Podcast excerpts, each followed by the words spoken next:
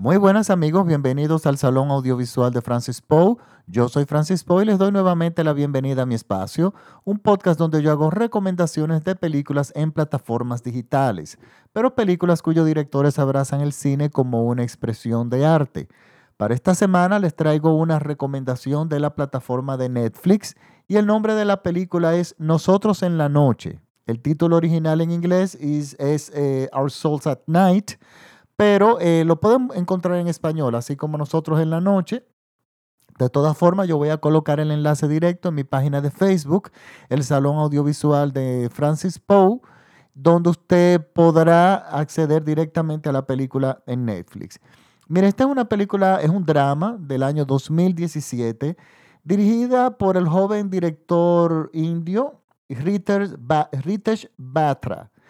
Esta es, él no tiene muchas películas ah, en, su filmografía, pero él saltó a la fama con una película que se llama The Lunchbox, La Lonchera, sería la traducción más o menos en, español.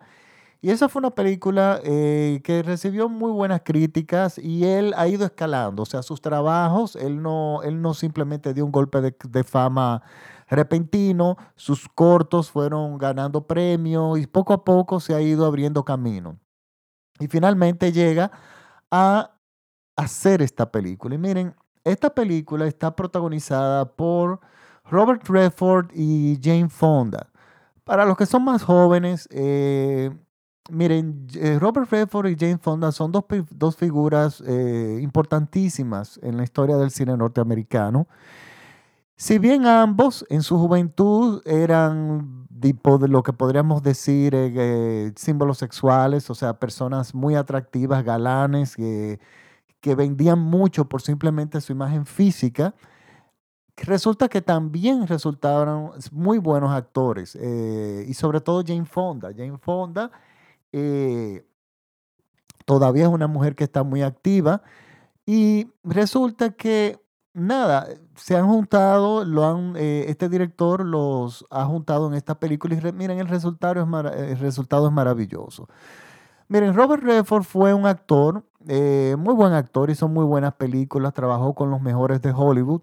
Y ah, en la década del 80, eh, Robert Redford decide ponerse detrás de la cámara y convertirse en director. Y entra por la puerta grande con una película que se llamó eh, Ordinary People. En mi país se llamó Gente como Uno.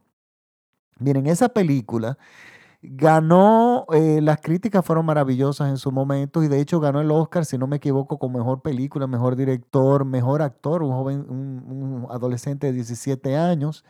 Eh, y recuerdo perfectamente que Melly Taryn Moore, yo creo que también en un papel secundario se llevó el Oscar. Y la película fue muy aplaudida. Y durante la década de los 80 era una película de referencia. Y a todo el mundo le sorprendió que este muchacho, este galán, que era muy atractivo, muy hermoso, se, de repente se convirtiera en un gran director. Y bueno, y resulta que, bueno, eso no tiene nada que ver, es simplemente una persona que ha tenido suerte y además de eso ha sido muy inteligente. Y esta película, de hecho, yo la revisité en estos meses, hace como dos o tres meses la volví a ver y resulta que esta película no ha envejecido para nada. Ordinary People es una película maravillosa y de hecho me gustó más, no sé si porque yo soy ahora una persona mucho más madura, pero me gustó mucho más que lo que me gustó en, el momento que la vi, que fue a, a finales ya de los años 80. Y bueno, Robert Redford volvió a tomar las cámaras eh, detrás de las cámaras en películas como The Beansfield Miracle World, aquella película protagonizada por Sonia Braga y Raúl eh, y Rubén Blades, estupenda película. O sea que eh, Robert Redford se convirtió en un gran director, en una persona muy respetada. Lástima que él no hace películas tan frecuentemente. O sea, él se toma su tiempo en hacer películas como director sigue trabajando eventualmente como actor, cada vez menos, pero bueno, siempre está ahí. En el caso de James Fonda, James Fonda sale de la sombra del nombre de su padre. Ella es hija de Henry Fonda. Henry Fonda fue un gran actor famosísimo de la década de los 40, 50, 60. Él murió en el año 80. Su última película la hizo con ella, que se llamó On Golden Pond. Y, pero Jane Fonda desde los años 60 estaba brillando con luz propia. Jane Fonda se convirtió en una gran activista eh, de los derechos humanos, estaba totalmente en contra de la guerra de Vietnam, cayó, bueno, la apresaron varias veces pero al mismo tiempo hacía películas que la convirtieron en prácticamente una leyenda en su momento. En, el área popular, ella fue la protagonista de Barbarella, aquella película pop de, de, culto, que de hecho está en Prime Video disponible. A mí no me gusta, es una película que a mí me cansa a los 5 o 10 minutos que la veo, pero eh, evidentemente ya se convirtió en un símbolo sexual en esa película. Ella está, eh, eh, sale preciosa. Y bueno, y se convirtió en una figura icónica en los años 60, junto con su hermano, que fue el eh, Peter Fonda, que fue el protagonista de aquella película que, se, que es la película emblemática de las road movie que se llamó Easy Rider, que hemos hablado aquí sobre el tipo de, este tipo de cine de road movie. Pues Jane Fonda siguió eh, eh, cultivando, ganó Oscars por Club, hizo gran, ah, entregó grandes actuaciones en el cine. Pero no solamente eso, no es una mujer solamente políticamente muy comprometida. De hecho, en esta semana que yo estaba haciendo el podcast, cayó presa en una, en una protesta, fue apresada. Así ha sido su vida, pero también ha sido una mujer muy de negocios, muy competente. Ella eh, Sí, bueno, muchos no lo recuerdan, pero ella fue como, si no decir, yo, podría, yo pudiera decir que prácticamente la creadora o la figura emblemática de los aeróbicos. Y ella se hizo muy rica con estos videos de aeróbicos, de hacer ejercicios de, de salud y de alimentación y este tipo de cosas que fueron emblemáticos. O sea, ella fue la figura clave de esos tipos de ejercicios, sobre todo en la década de los 80 y vendieron millones de videos sobre, eh, eh, pero ella vendió una cantidad enorme de videos. se convirtió en una mujer muy rica en ese sentido. ¿Qué pasa? Robert Redford y, y, Jane Fonda no son personas ya hoy en día que son jóvenes, o sea, ya están en la tercera edad. Y Hollywood, siempre yo he criticado lo siguiente, Hollywood, Estados Unidos, el cine en Estados Unidos en general, le da la espalda a la tercera edad no les gusta contar historias de personas a esa edad porque no la consideran aparentemente interesante. Miren, todas eh, eh, las personas de la tercera edad tienen una cantidad de historias, hay una cantidad de historias que se pueden contar maravillosas, que simplemente otros países como Latinoamérica, por ejemplo, ha descubierto que hay mucho que decir, España, directores como Almodóvar y Europa también.